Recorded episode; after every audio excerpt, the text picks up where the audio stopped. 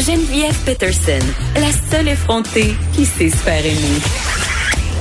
Jusqu'à 15, vous écoutez Les effrontés. Hey, je sais pas si vous avez vu passer la vidéo euh, de cet homme de 75 ans à Buffalo blessé par la police. Euh, on le voit au sol, la tête en sang, euh, blessé par le SWAT. Donald Trump qui dit que c'est un coup monté. Hein? En tout cas, je voulais juste vous le dire. Trump dit que c'est un coup monté. OK. La COVID-19 affecte beaucoup, beaucoup, beaucoup de sphères euh, de l'existence et affecterait peut-être aussi la parentalité. Euh, c'est du moins ce qu'un nouveau projet de recherche tentera d'examiner. Ce projet de recherche-là, ça s'appelle euh, Cocoon Accueil et on essaie de voir en fait si les soins, le soutien qui, est reçu, qui sont reçus par les parents durant la grossesse et aussi après la naissance d'un enfant pendant la pandémie a été changé, modifié. Je parle tout de suite avec Francine de Mont qui est professeur en sciences infirmières et aussi titulaire de la Charte de recherche du Canada sur la santé psychosociale des familles. Et elle participe à cette recherche-là, non pas à titre de participante, mais bien à titre de chercheur. Bonjour, Madame de Montigny. Bonjour, Madame Peterson. Écoutez, euh, bon, ce projet de recherche-là, quand même, je le trouve intéressant parce que euh, c'est clair que les parents, la façon dont la parentalité va se vivre, la grossesse, l'accueil d'un enfant, ça va euh, indubitablement être changé par cette pandémie-là. Qu'est-ce que vous cherchez à, à, savoir en particulier avec avec cette recherche?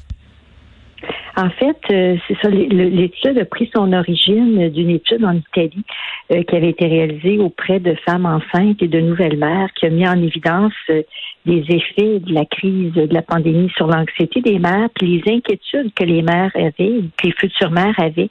Et les chercheurs, Dr. Alfredo Vanacci, est ressorti de a fait comme constat qu'il fallait aussi s'intéresser au point de vue euh, des pères et des couples de même sexe et hmm. aller plus loin que examiner la santé mentale, mais regarder des choses sur lesquelles on pouvait agir.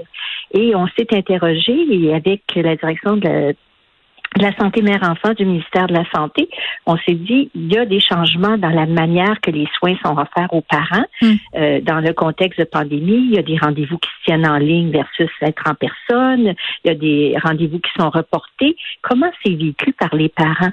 On a des parents qui nous disent des bons des bonnes retombées du fait qu'ils ont eu l'impression de faire un cocon avec les infirmières puis les médecins au moment de la naissance ou même au retour à la maison, ne pas pouvoir être en contact avec les grands-parents puis la famille, ça leur a permis de se replier sur un cocon familial, alors que pour d'autres, ça a créé une situation d'isolement euh, vraiment importante. Alors, ce qu'on veut par l'étude, c'est donner la parole aux parents qui, qui nous disent qu'est-ce qu'ils ont vécu comme expérience pour qu'on puisse être mieux outillés, euh, mieux préparés pour la prochaine vague.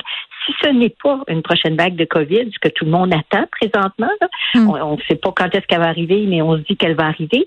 Mais c'est certain qu'il y aura d'autres. On a eu la H1N1, la H2N5, on a eu le SARS, on a la COVID. C'est certain que c'est pas quelque chose qui est unique euh, la pandémie actuelle dans le profil des véhicules des familles au Québec ou ailleurs. Fait qu'on veut être mieux préparé pour les accompagner, euh, pour que ce soit l'expérience la moins traumatisante possible, la plus enrichissante possible dans les circonstances. Mais je trouve ça intéressant euh, ce que vous dites, Madame de Monsigny, notamment sur les effets positifs du confinement sur le cocon familial. Est-ce que le fait d'être confiné peut avoir des effets positifs sur le lien d'attachement? tu sais, je pense entre autres peut-être parfois aux papas qui doivent retourner au travail plus rapidement, donc participent moins aux soins, passer un certain nombre de semaines. J'imagine que rester à la maison, ça change la dynamique familiale et la façon dont ce lien-là se déploie, se développe? En fait, c'est ça qui est la particularité de notre étude, c'est qu'on ne s'intéresse pas juste aux retombées négatives en termes de dépression ou d'anxiété qu'on s'attend à trouver, mais on s'intéresse aussi à savoir est-ce que les gens sont plus heureux, est-ce que ça les a rapprochés, est-ce qu'ils ont découvert des choses, des qu'ils aimaient faire ou est-ce qu'ils font plus de choses? Est-ce qu'ils ont, eu plus de temps pour se préparer à l'arrivée de l'enfant? Fait que c'est des questions comme ça qu'on les invite à, nous partager puis à nous, à nous dire. Et qu'est-ce qu'ils ont apprécié dans les services qu'ils ont eus, de la manière que ça s'est déroulé? Euh, ils ont la possibilité, c'est des questionnaires en ligne, donc ils peuvent le remplir euh, chez eux euh, à leur rythme. Mais il y a des petites cases aussi s'ils veulent nous raconter des anecdotes plus particulières. On a déjà des parents qui nous ont répondu, dire, hey, c'est le fun de pouvoir dire qu'est-ce qu'on a vécu puis d'avoir des petits espaces où des fois on peut raconter une histoire. Alors, hmm. c'est ça qui nous intéresse pour mieux comprendre puis être mieux préparés pour accompagner peut-être ces mêmes parents-là dans deux ans ou trois ans hmm. lors de la naissance d'un autre enfant, on ne sait pas. Euh, Madame de Montier, vous êtes chercheuse euh, au plan euh, de la santé psychosociale des familles. Tantôt, vous me parliez d'isolement. Là, c'est sûr qu'il y a des retombées positives, mais c'est clair qu'au niveau de la montée de l'anxiété, de la dépression, du sentiment d'isolement, et ça, c'est pas seulement pour les nouveaux parents. Là, c'est documenté qu'à travers cette pandémie-là, ces indices-là ont, ont considérablement sont à la hausse. Et là, plusieurs parents se retrouvent peut-être sans réseau de soutien ou isolés. Euh, j'imagine ça que ça vous inquiète comme chercheuse. Il y aura certainement une incidence, par exemple, sur le taux de dépression postpartum? Ben oui, sur le, le taux de dépression prénatale et postnatale, et c'est pour ça que l'étude, on l'a réalisée euh, durant la grossesse, mais aussi après la naissance. Et les gens ont la possibilité, euh, s'ils sont présents enceintes, de participer aux deux volets de l'étude. Donc, une fois que le petit bébé est né, de revenir et de nous raconter comment ça s'est passé. Euh, ou des parents qui ont un petit bébé à la maison, puis ça fait deux, trois mois qu'ils sont à la maison avec leur enfant et qui vivent les contre-coups de qu'est-ce que ça a l'air de pas avoir le réseau de soutien, que ce soit les grands-parents, les amis autour.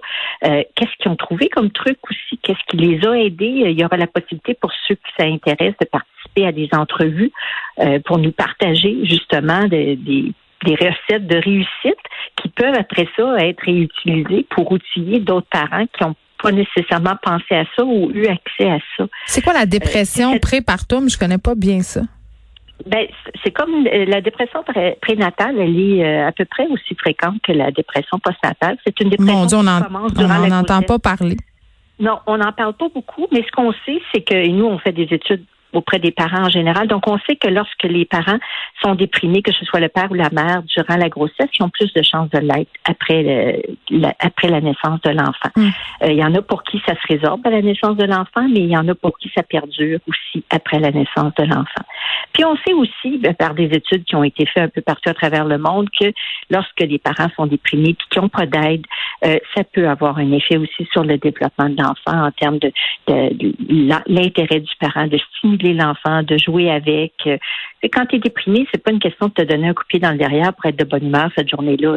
C'est vraiment euh, un déséquilibre euh, au plan chimique dans le cerveau qui a besoin d'être rééquilibré. Ça peut l'être soit à travers la thérapie quand c'est une dépression plus mineure ou à travers de la médication hmm. quand c'est une dépression plus majeure.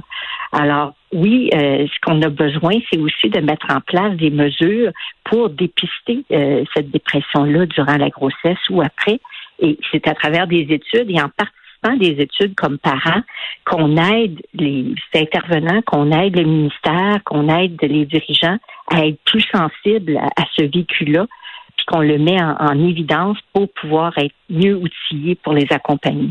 Et là, votre étude euh, réunit quand même des chercheurs de plus de 15 pays. Là, on a des chercheurs de l'Australie, euh, Royaume-Uni, Irlande. Donc, vous allez euh, vous attarder à la réalité quand même, pas juste au Québec, pas juste au Canada. J'imagine, vous attendez à avoir des disparités entre les pays, parce que c'est pas tous les pays qui ont été touchés de la même façon par la COVID-19. Vous faisiez une allusion tantôt à l'Italie qui a été, ça a été l'hécatombe là-bas. Un pays qui a été particulièrement touché. Ça, vous allez quand même avoir des résultats qui vont différer très, très grandement?